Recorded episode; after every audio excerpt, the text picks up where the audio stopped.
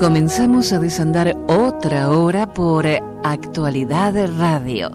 Este es el programa de El Profe Morales.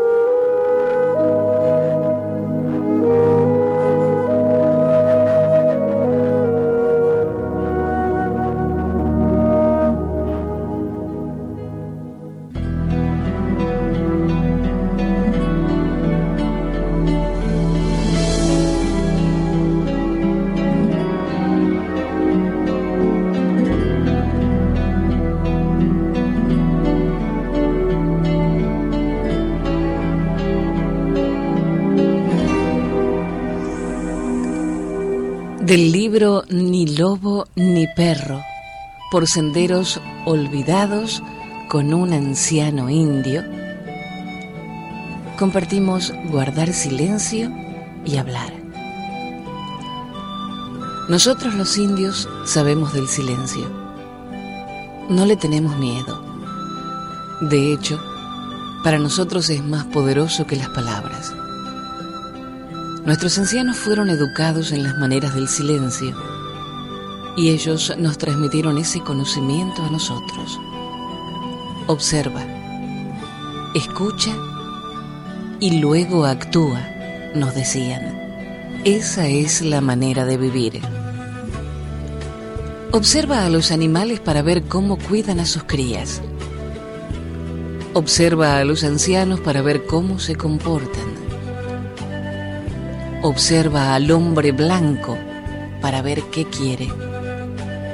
Siempre observa primero, con corazón y mente quietos. Y entonces aprenderás. Cuando hayas observado lo suficiente, entonces podrás actuar. Con ustedes es lo contrario. Ustedes aprenden hablando. Premian a los niños que hablan más en la escuela. En sus fiestas todos tratan de hablar.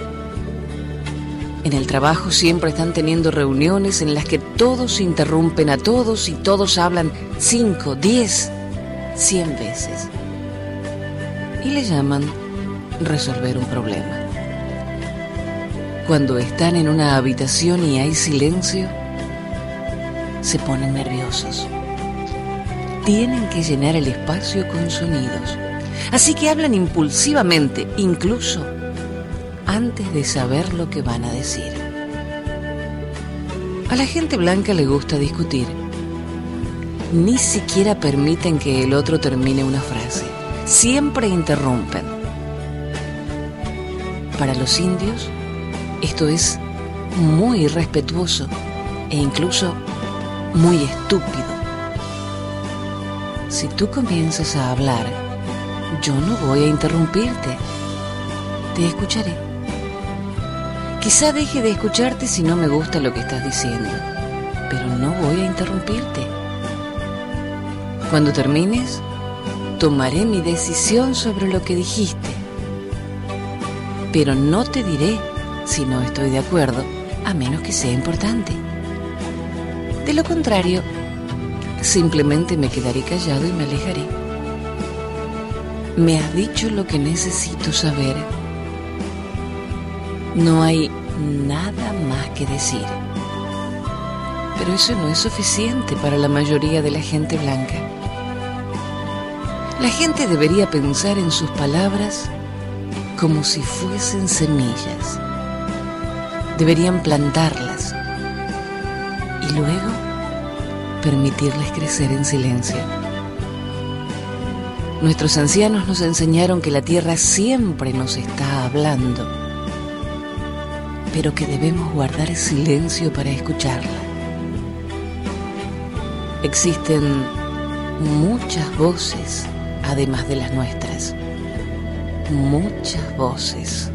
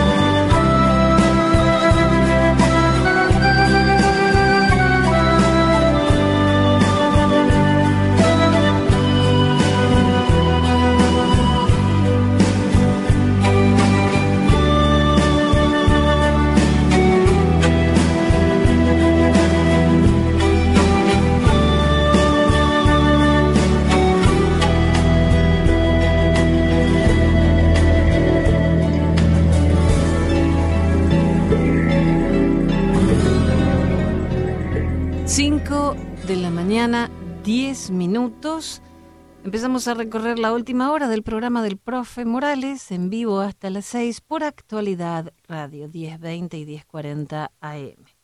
Y estamos gracias al auspicio del doctor Scott Bennett, que tiene su estudio en el 3379 Southwest de la Tercera Avenida en Miami, Florida. Y el teléfono del doctor Bennett es el 305-285-9777. 305-285-9777. Profe, ¿usted sabe que las palomas distinguen entre tumores benignos y malignos a simple vista? Uy, qué interesante. Experimentos con palomas han demostrado que pueden diferenciar tumores de mama benignos y malignos en imágenes biomédicas. Es más, son capaces de aprender a clasificarlas. Los investigadores no creen que estas aves acaben siendo usadas en hospitales, pero sí podrían utilizarse para desarrollar buenos materiales de formación y evaluar la calidad de nuevas técnicas de imagen. Increíble esto, es un estudio que se publicó en la revista de acceso abierto Plus One y fue liderado por un profesor de investigación de patología de la Universidad de California, destinado al estudio de procesos cognitivos en el comportamiento animal. Esto se hizo en la Universidad de Iowa. Interesantísimo tema. Dice, las palomas probaron ser sorprendentemente aptas para aprender la diferencia entre imágenes de tumores de mama benignos y malignos, tanto en patología como en radiología. Y lo más importante, fueron capaces de utilizar el entrenamiento para clasificar con precisión imágenes que nunca habían visto antes. ¿Qué le parece? No, no, si realmente los avances en todos los campos es tan grande que por eso tenemos que decirlo para que estén informados, porque de otra manera es muy difícil. No hay espacios para poder comunicar a la gente los avances en todos los campos de la ciencia. Y hay otra noticia que también me impactó muchísimo, que es el derretimiento del, del Ártico. Bueno, eso se está generando y por eso es el calentamiento. Y no solo eso, sino la, la capa de ozono eh, está en, en, una medida, hay que buscarlo, hay que dar la información correcta a esto. La capa de ozono se está agrandando y eh, están dando las medidas eh, que pudieron que nos sorprendería y recuérdense que cuando este agujero que se produce en el polo llega a entrar rayos que vienen del sol y va a producir un recalentamiento o una modificación de la atmósfera. Aunque decían en años anteriores que se estaba cerrando ya este orificio de la capa de ozono, pero en estos momentos léala a usted que es muy interesante para el público general. Sí, déjeme, esto uh, en realidad eh, el agujero en la capa de ozono en la Antártida, estamos, eh, nos vamos del Ártico para el Antártico, alcanzó el doble del tamaño del continente sureño y es el cuarto más grande de la historia. Esto es una noticia de hoy, lo informó la Agencia Meteorológica de Japón. El organismo nipón indicó que el agujero que aparece cada año entre agosto y diciembre, debido al efecto de los clorofluorocarbonos y otros gases nocivos, alcanzó los 27.8 millones de metros cuadrados el pasado 9 de octubre. La agencia aseguró que es el cuarto mayor tamaño registrado desde que comenzaron las mediciones en el 79 y la misma que se constató en el 98. La mm, Agencia Meteorológica del Japón atribuyó la expansión, la mayor, durante el mes de octubre en parte a las bajas temperaturas registradas en la estratosfera sobre la Antártida, que agravaron la disminución de la capa de ozono. Pero mientras tanto, en el Ártico eh, se están eh, parafraseando a un político gallego que dijo, el país arde y nosotros discutimos de quiénes son las mangueras porque hoy se plantea la pregunta de quién es el Ártico. Hay ocho estados que se dividen la soberanía de la cuenca ártica, un área de explotación de petróleo, gas y minerales. Los pueblos indígenas, castigados por las enfermedades y la violencia social, reclaman su gobernanza en la región del planeta más devastada por el cambio climático. Los osos polares están sufriendo por la falta de, hielo y realmente es, es preocupante. Los inuit, que son los que allí viven, tienen nuevas enfermedades, violencia social, están perdiendo su cultura, pero no tienen destrezas para vivir en el mundo globalizado. Esa es su forma de vida y, y la estamos destruyendo. Por eso, está, ahí, hay, el mundo está cambiando. Hay cosas que podemos evitar y hay cosas que no podemos evitar y hay veces que el ritmo en que va, eh, en que va llevado automáticamente la forma de nuestra existencia, nos produce todo este desbalance. Mejoras para uno y desaparición para otros. Igual que las especies animales, como tú lo estás diciendo. Juan Carlos, muy buenos días. Eh, Disculpen de nuevo. No hay problema. Mira, hay una cosa ahí en las palomas, está bien todo eso, ¿no?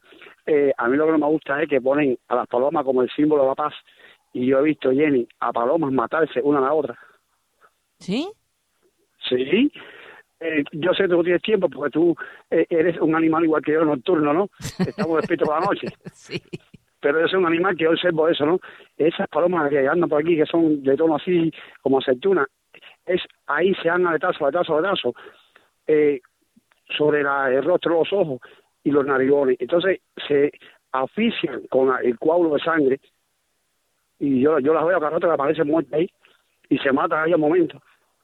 Wow. Eh, dura, dura como una hora y media o oh, no, no, Y entonces también sobre reconocer las cosas, Paloma, la, la carrera esa de Paloma que hace, ¿no? De un lugar a otro, un país a otro, las encierran y le ponen videos aéreos, ¿no? De los lugares donde ellas deben de, de, ir, ¿no? Por la trayectoria de esa competencia. Le ponen videos uno o dos meses antes. Ah, qué interesante. Y entonces, sí, sí.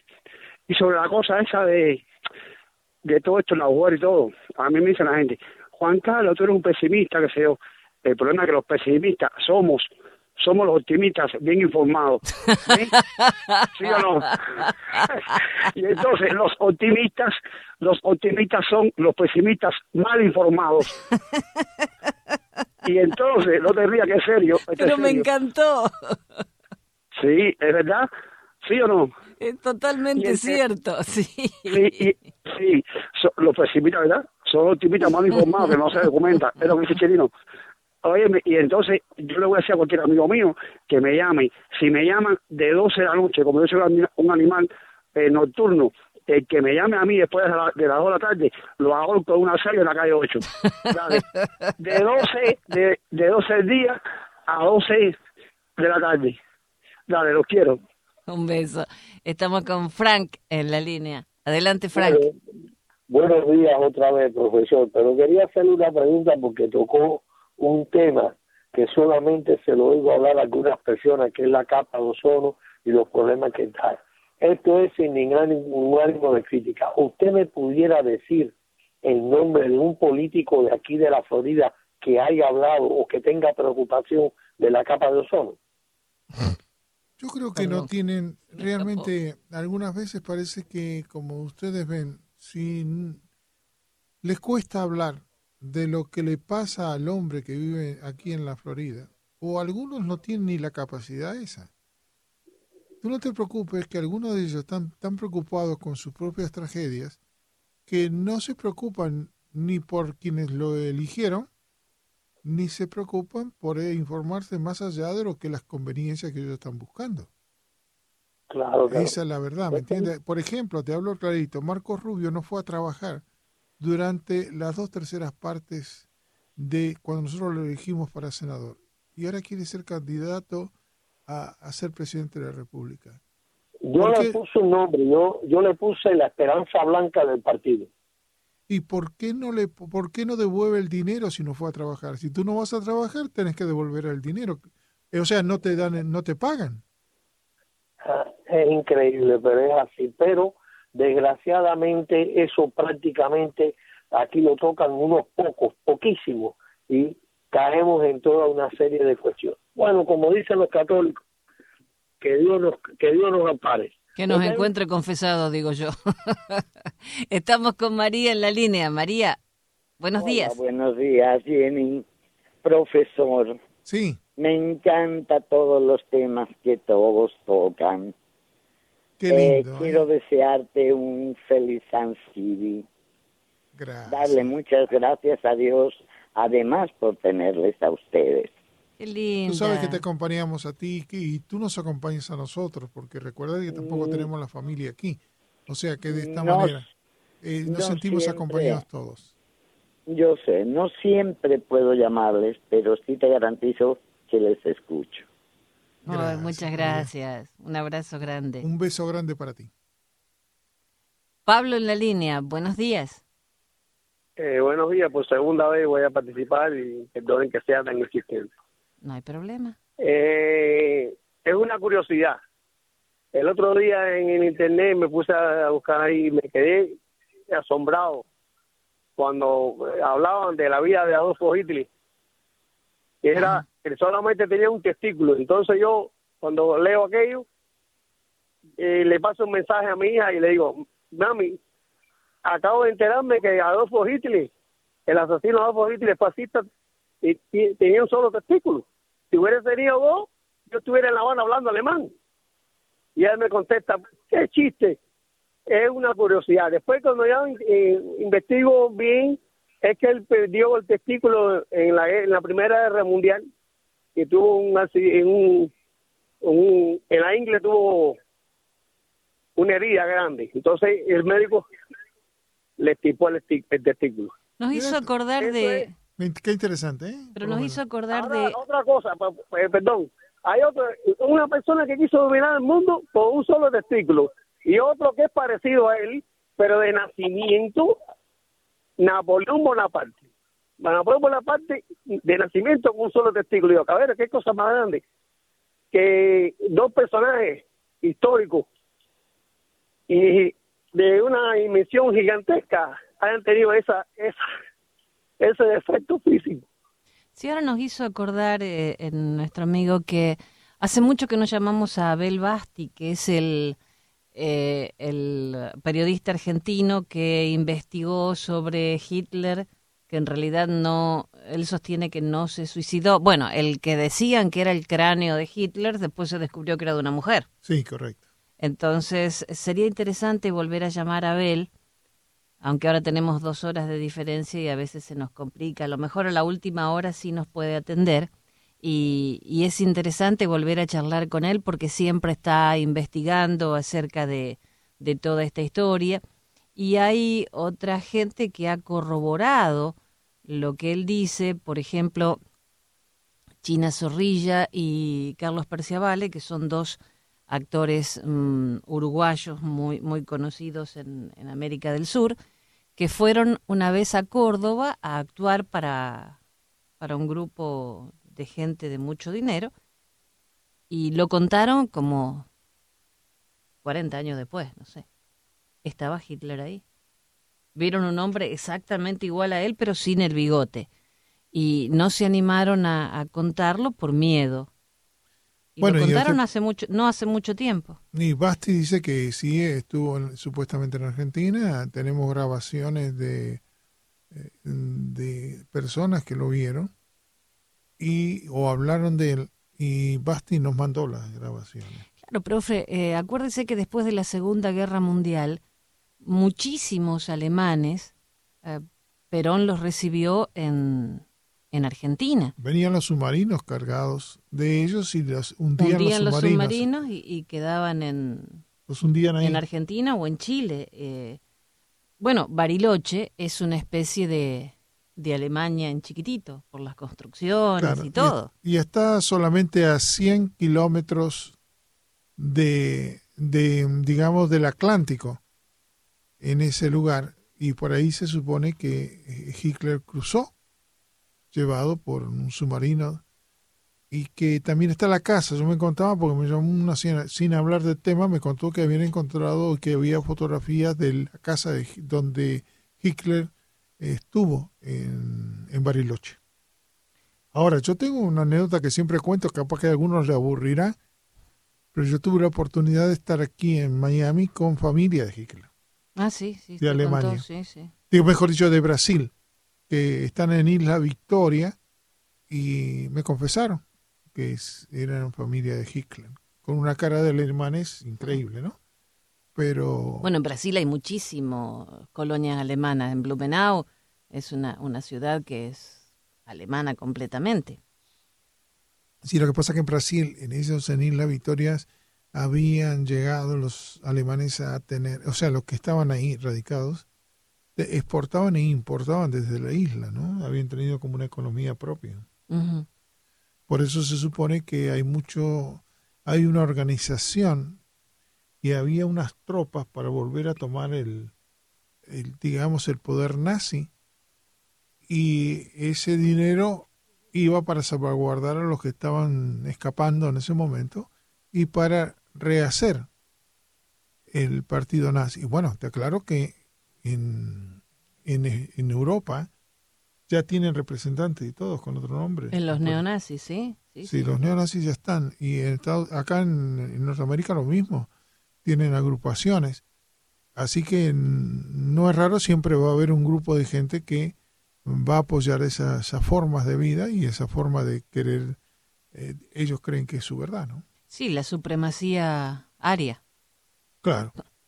Eh, Eh, y bueno. por eso es todo el mundo es el, el que estamos, hay de todo y para todo, entra de todo aquí.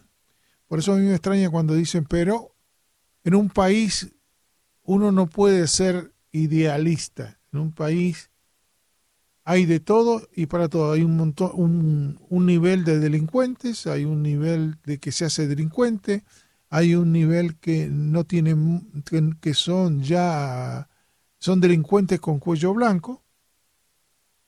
Y siempre hay un por ciento de todo esto. No, obvio, claro. Siempre no, hay no es una cosa clara ni clara porque se, haya, se forma una se haga un proceso político o se haga una filosofía política los que integran o se acomodan dentro de ellos eh, hay personas eh, con los distintos matices que tiene cualquier sociedad y es real. Perfectas no lo va a haber eso no puede no aparentemente hasta este momento no lo hemos logrado como tampoco podemos decir que haya un país ideal no un país donde se hayan respetado o respetado los seres humanos unos con los otros, porque ojalá alguien nos dijera o nos comunicara con ese lugar, con ese pueblo, con ese con esa área donde los seres humanos aislados por lo menos crearon un, un lugar ideal para respetarse entre ellos. Bueno, profe, eh, nosotros hablamos de los indígenas como salvajes. Y realmente eran mucho menos salvajes que nosotros. Hay una anécdota muy interesante en esto. Esto me tocó en momentos muy particulares. Eh, me tocó, porque en esos momentos en que me tocó estar aislado, me dijo, eh, estudié a los indígenas y los indígenas tenían una particularidad. Cuando llegaron los españoles a, a tocar el continente americano, traían monjes, venían con ellos monjes. Claro, muchos de los que estaban adentro de estas de estas cáscaras de nuez eran delincuentes. Y le, le voy a dar hechos históricos. Cuando salió Colón era el último día que le quedaba a los judíos para irse de España. Si no, después iban a ser castigados. Eh, y tampoco por eso Colón no podía conseguir buques, porque todos lo habían, los que eran judíos habían contratado los buques para irse de España. Entonces, a mí la que sorpresa que me dio cuando estudié esto para la tradición de Latinoamérica, y en particular de la Argentina, era que los monjes cuando mandan las cartas a España para explicar qué habían encontrado de estos salvajes que habían encontrado, resulta que decían que respetaban las leyes católicas. que ellos respetaban a las, personas ancianas, que ellos tenían una convivencia, que eran solidarios, que les eh, compartían la comida. Y yo me hago esta pregunta, ¿salvajes eran los que vinieron de allá o salvajes eran los que estaban acá? creo que los hechos los, lo van marcando, ¿no? Eh, por ejemplo, también sabemos que en, en Argentina o en el área eh, del Cono Sur eh, se les mató a la gran mayoría de indígenas porque se los mandaban a buscar oro al Alto Perú. Tal fue la masacre y la matanza de millones de indios que tuvieron que traer los negros de África y por eso apareció la esclavitud. Y a esos negros también los mandaban al Alto Perú a trabajar y los mataban. Y en Argentina, a los las familias que tenían un esclavo, cuando tenían que defender Buenos Aires pues, de los ingleses, los que eran tenían familia de negros dejaban para que combatieran a los ingleses y la familia se iba fuera de Buenos Aires. O sea, realmente eh, es un periodo muy trágico. Por ejemplo, eh, podemos decir que Buenos Aires mandó el gobierno a matar a todos los indígenas que quedaban fuera de la frontera de Buenos Aires. Y hay muy pocos indios que quedaron. Y lo mismo pasa en ciertas áreas donde en este momento no se atiende a, los descendientes de los indígenas. También en Argentina, en el norte, quedan muy pocas familias originales porque tampoco pueden conseguir propiedades y entonces los que van se aprovechan de ellos y todo lo demás. Es muy triste la historia de indígenas, eh, de esa, de lo que son autóctonos de, del cono sur. Ahora, ¿quiere que le cuente una cosa muy interesante? Sí, cómo no. Lo que no se dice tampoco es que había entre los soldados que venían de España y bajaron los primeros perros de la guerra. Tenían nombre y apellido y cobraban un salario. ¿Los perros? Los perros. Hey. Dice que eran tremendos. Los perros eran muy sangre, están preparados y voy a repetir, se le daba un salario y se les ponía un nombre. ¿Le puedo leer unos mandamientos indígenas de los indígenas de América del Norte? ¿Cómo no? Fíjense qué interesante. Vamos a hablar la filosofía del indígena de América del Norte para que presten atención. Esto no es una anécdota común, no es una anécdota que, si no tenemos que hacer para que usted mismo se dé cuenta eh, con quién uno puede convivir y, y generalmente no convive. Sí. La tierra es nuestra madre. Cuida de ella. Honra todas tus relaciones Abre tu corazón y tu alma al Gran Espíritu. Toda vida es sagrada. Trata con respeto a todos los seres. Toma de la tierra lo que es necesario y nada más. Haz lo que se debe hacer para el bien de todos. Agradece constantemente al Gran Espíritu por cada nuevo día. Habla la verdad, pero solo sobre lo bueno en los otros. Sigue los ritmos de la naturaleza. Levántate y retírate con el sol. Disfruta del viaje de la vida, pero no dejes huellas. Ahí tienen. Ahora, me gustaría que si usted podría encontrar la carta que le mandaron los indígenas al presidente de los Estados Unidos. Uy, sí, es así. ¿Se acuerda? Es una carta que se le mandaron a los indígenas para que revieran lo que estaban haciendo con ellos. Y es espectacular. Mire este, este rezo matinal de los cheroquis. Que los vientos cálidos del cielo soplen suavemente en tu casa. Que el Gran Espíritu bendiga a todos los que pasen por allí. Que tus zapatos dejen huellas felices en muchas nevadas y que el arco iris siempre toque tus hombros. Ahí tienen. O sea, recuérdate que eh, eh, aparentemente por lo que están escuchando y por lo que se puede sacar, a ver cómo lo puedo poner. Mira, concreto. Los indios, no solo del punto de vista religioso, eran, podemos decirlo así, con más profundidad que lo que teníamos nosotros. ¿Por qué? Pues recuerden que los que vinieron aquí y los católicos que vinieron aquí eran absolutistas. En ese entonces estaba la Inquisición. Estos indios que estaban aquí tenían algo muy particular, que muchos años después se hizo en el campo de la psicología a través de probar con la marihuana y el peyote. Ellos se ponían en estado de trance y ¿quiénes son los que aconsejaban a los indígenas? Eran las personas mayores, que eran los que guiaban a la tribu, o si no, hablar con los espíritus.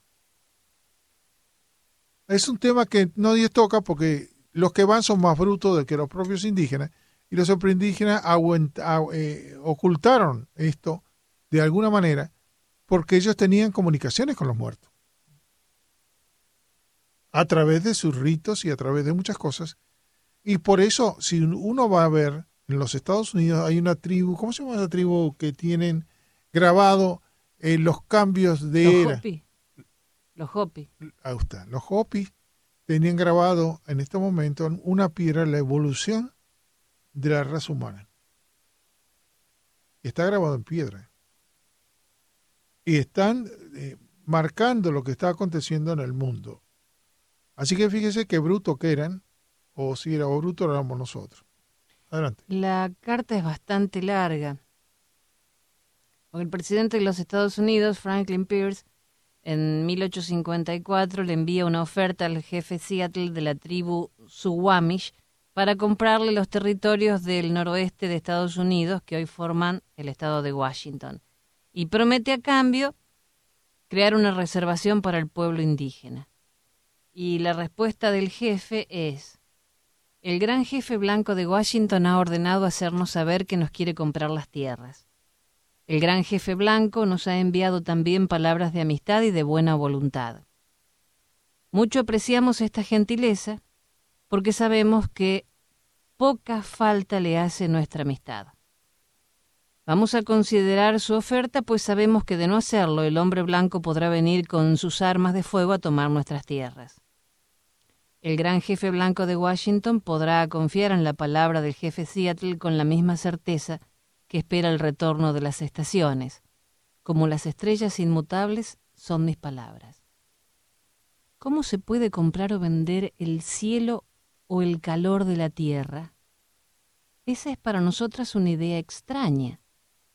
Si nadie puede poseer la frescura del viento ni el fulgor del agua, ¿cómo es posible que usted se proponga comprarlos? Cada pedazo de esta tierra es sagrado para mi pueblo.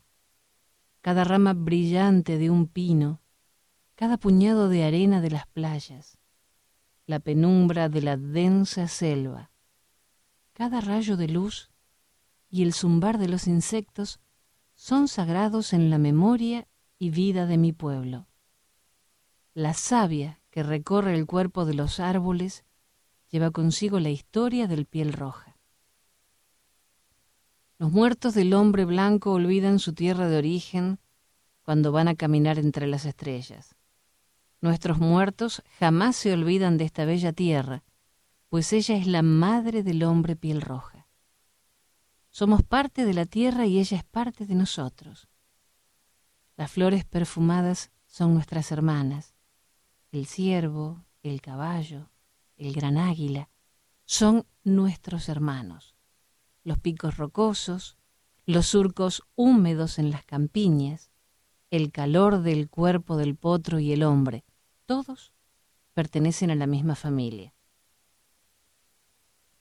Por esto, cuando el gran jefe blanco en Washington manda decir que desea comprar nuestra tierra, pide mucho de nosotros.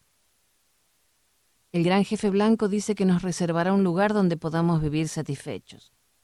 Él será nuestro padre y nosotros seremos sus hijos. Por lo tanto, nosotros vamos a considerar su oferta de comprar nuestra tierra, pero eso no será fácil. Esta tierra es sagrada para nosotros esta agua brillante que se escurre por los riachuelos y corre por los ríos, no es apenas agua, sino la sangre de nuestros antepasados. Si les vendemos la tierra, ustedes deberán recordar que ella es sagrada y deberán enseñar a sus niños que ella es sagrada y que cada reflejo sobre las aguas limpias de los lagos hablan de acontecimientos y recuerdos de la vida de mi pueblo. El murmullo de los ríos es la voz de mis antepasados. Los ríos son nuestros hermanos, sacian nuestra sed. Los ríos que cargan nuestras canoas y alimentan a nuestros niños. Si le vendemos nuestras tierras, ustedes deben recordar y enseñar a sus hijos que los ríos son nuestros hermanos y los suyos también. Por lo tanto, ustedes deberán dar a los ríos la bondad que le dedicarían a cualquier ser humano. Es, es muy larga la carta, profe. Dice, lo que ocurra con la tierra recaerá sobre los hijos de la tierra. El hombre no tejió el tejido de la vida, él es simplemente uno de sus hilos. Todo lo que hiciere al tejido, lo hará a sí mismo. Incluso el hombre blanco, cuyo Dios camina y habla como él de amigo a amigo, no puede estar exento del destino común. Es posible que seamos hermanos a pesar de todo. Veremos. De una cosa estamos seguros, que el hombre blanco llegará a descubrir algún día. Nuestro Dios es el mismo Dios. Ustedes podrán pensar que lo poseen como desean poseer nuestra tierra, pero no es posible. Él es el Dios del hombre, y su compasión es igual para el hombre piel roja como para el hombre piel blanca. La tierra es preciosa, y despreciarla es despreciar a su Creador. Los blancos también pasarán, tal vez más rápido que todas las otras tribus. Contaminen sus camas y una noche serán sofocados por sus propios desechos. Cuando nos despojen de esta tierra, ustedes brillarán intensamente, iluminados por la fuerza del Dios que los trajo a estas tierras, y por alguna razón especial les dio el dominio sobre la tierra y sobre el hombre piel roja.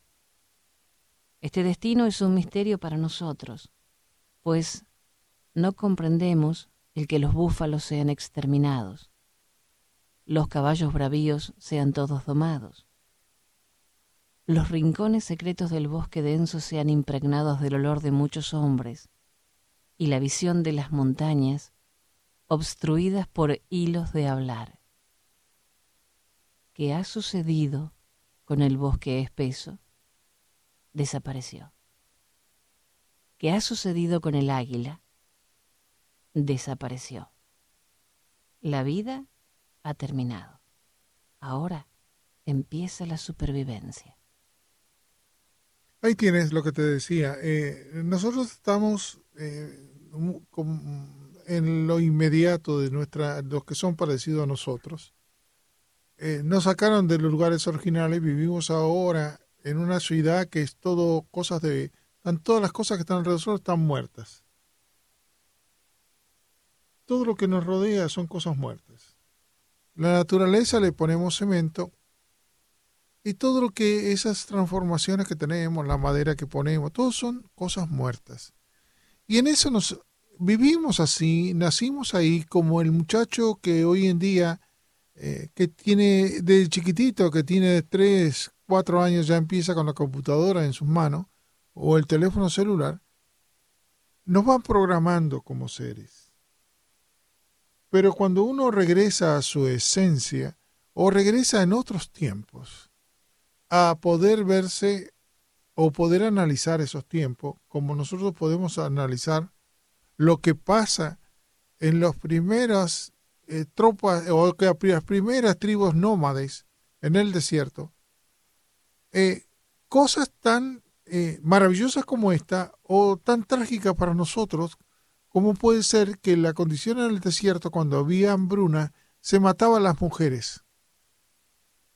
Las niñas se les mataba, no eran tan importantes como los niños.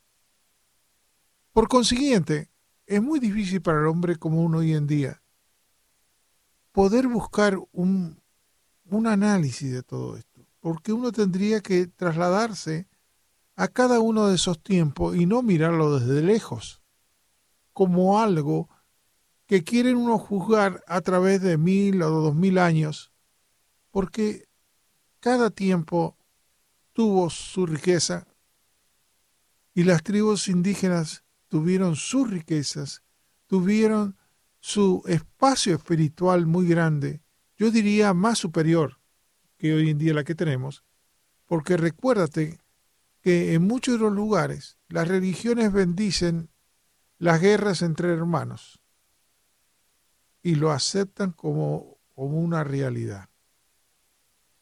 Por eso, cuando tú, no sé cómo a, eh, a, ti te gusta el programa que tú tienes, los programas, ¿cuántas horas de tu programa? De los, tu programa. Mitos y leyendas, los sábados de 6 a 7 de la mañana.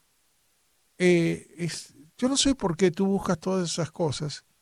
¿Cómo es lo que te, que el alma que te lleva? Porque vi muy pocas personas que le interese eh, entender a esos seres humanos que son tan fascinantes y traerlos no a la memoria, porque nosotros no ni lo vivimos, no lo recordamos, ni a esta sociedad le importa un pepino esas cosas, sino es que tú estás manteniendo la espiritualidad de otros tiempos que generalmente es más superior a la que hoy en día podemos ver en ciertas ciudades. Yo le digo de verdad, profe, que cuando empecé con esto de mitos y leyendas, la mitología, gracias a mi papá, me gusta desde que soy nena, desde chiquita. Pero cuando uno se pone a investigar y ve a los salvajes, se da cuenta que tiene tanto que aprender de ellos. Eh, los destruimos, los masacramos en, toda América. Los onas en Tierra del Fuego están desaparecidos porque acabaron con ellos. En Cuba no hay más indios. Aquí mismo están metidos en, reservas y... No, y en lugares, yo estuve por ahí, en, en ciertos lugares de las reservaciones o áreas de los sellos, y realmente lo, se nota que que no están en, un estado moderno completo como están los demás. Por eso te pregunto, muchas veces me da gana de no mirar para otros lados. Porque si yo quiero mirar para, como hace este programa, que no tendría que hacerlo, porque tendría que preocuparse solamente para el área de Miami, pero nosotros tenemos que tener informaciones de todo el mundo. Cuando uno viene aquí a este programa, tiene que traer informaciones de todo el mundo lo que está aconteciendo en la ciencia, tanto en la política, en la psicología, porque si no, ¿cómo le preguntamos a las distintas eminencias que entrevistamos a nivel mundial que están descubriendo lo último en la semana? Como en esto trajimos aquí hoy esta noche varias personas que se descubrieron este día, ayer, son novedades de estos días.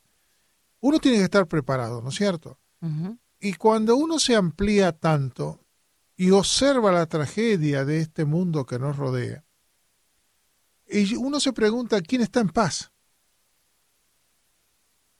Por ejemplo, yo me pregunto acá, los trabajadores norteamericanos que están aquí, o, lo mejor, los extranjeros que están aquí, y tienen que tener dos, trabajos y no pueden pagar la renta, el salario no le alcanza ni para comer.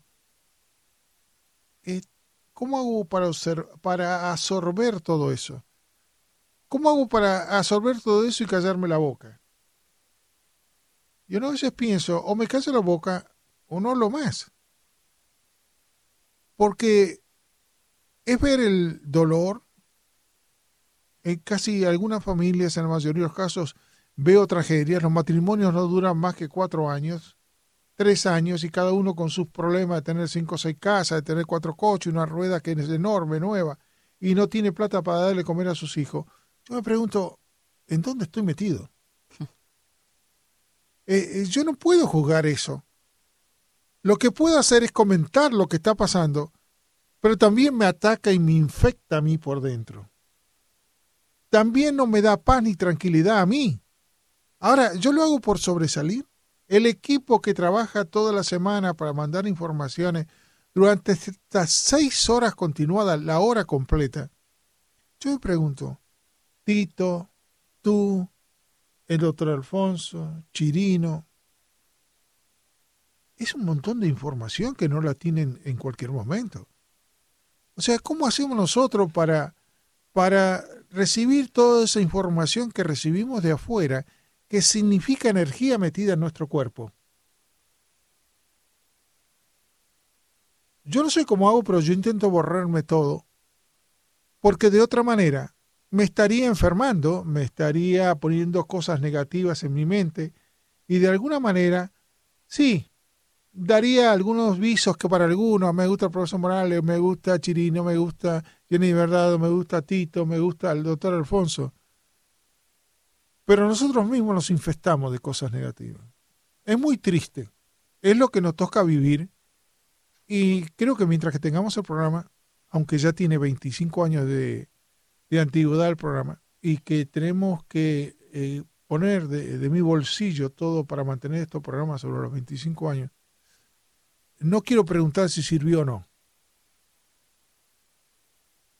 Por eso pienso, quién sabe, mañana, el lunes o el martes me levanto con más ánimo, pero me hace pensar. Y ojalá que me haga ser mejor ser humano y no un peor ser humano.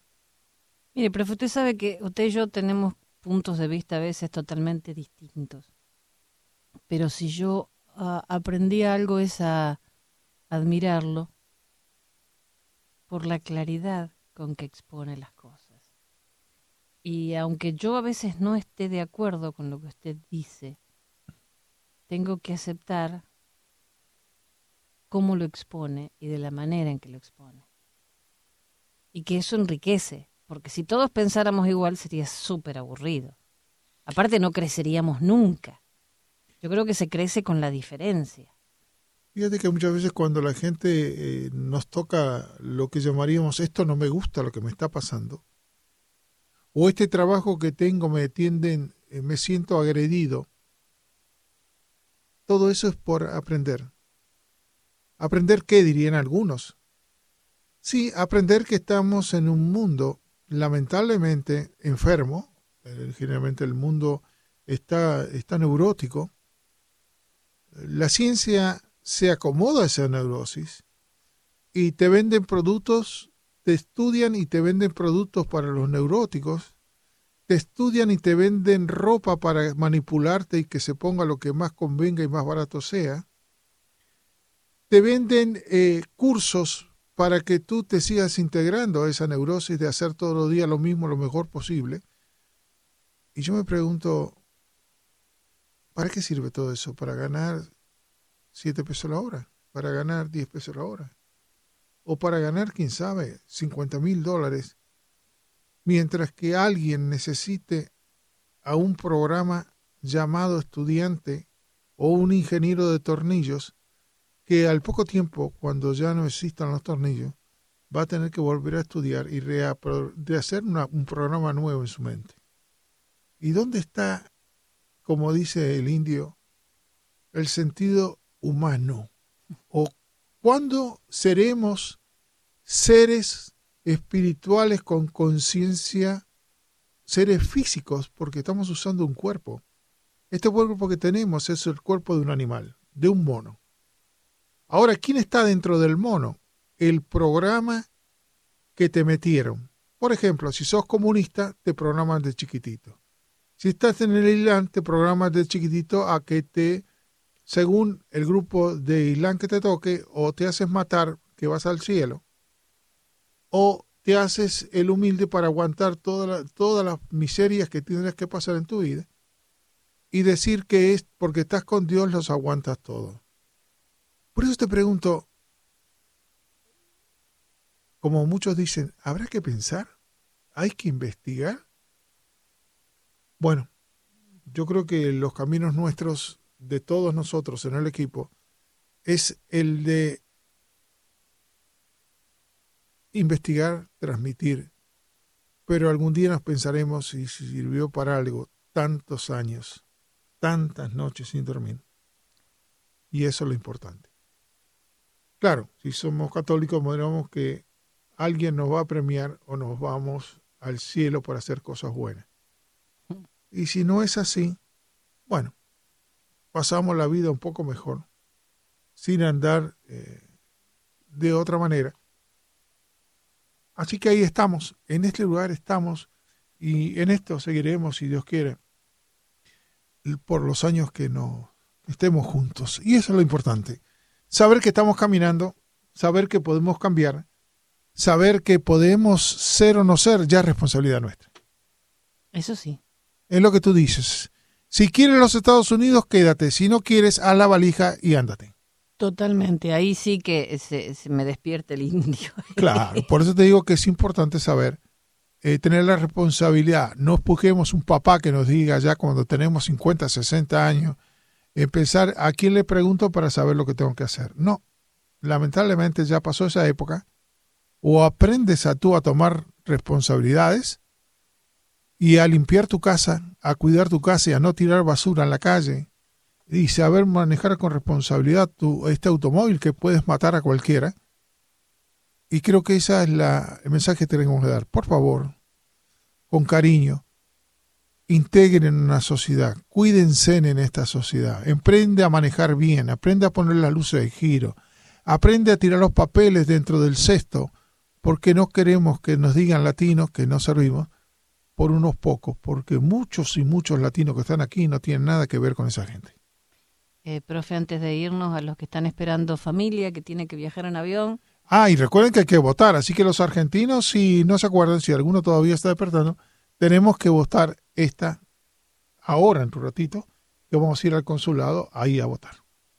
Hay una tormenta de nieve que se han cancelado un montón de vuelos Em, de 3 a 20 pulgadas de nieve en Iowa, Wisconsin, Illinois e Indiana. Se han cancelado más de 500 vuelos, así que si están esperando familia, es probable que no lleguen. Profe, nos tenemos que ir. Despídase de su público. Eh, hasta la próxima semana, que tengan un feliz día de acción de gracias y sigamos dando gracias. Hay mucho por agradecer. Tito también eh, se va de vacaciones se va de paseo y le deseamos a todos nosotros, inclusive a los integrantes, otros ya se han ido, que tengan muy feliz Thanksgiving. Dámosles gracias a este país y dámosles gracias a toda esta gente norteamericana que nos cobijó con amor y con cariño y nos dio lo mejor que tenían.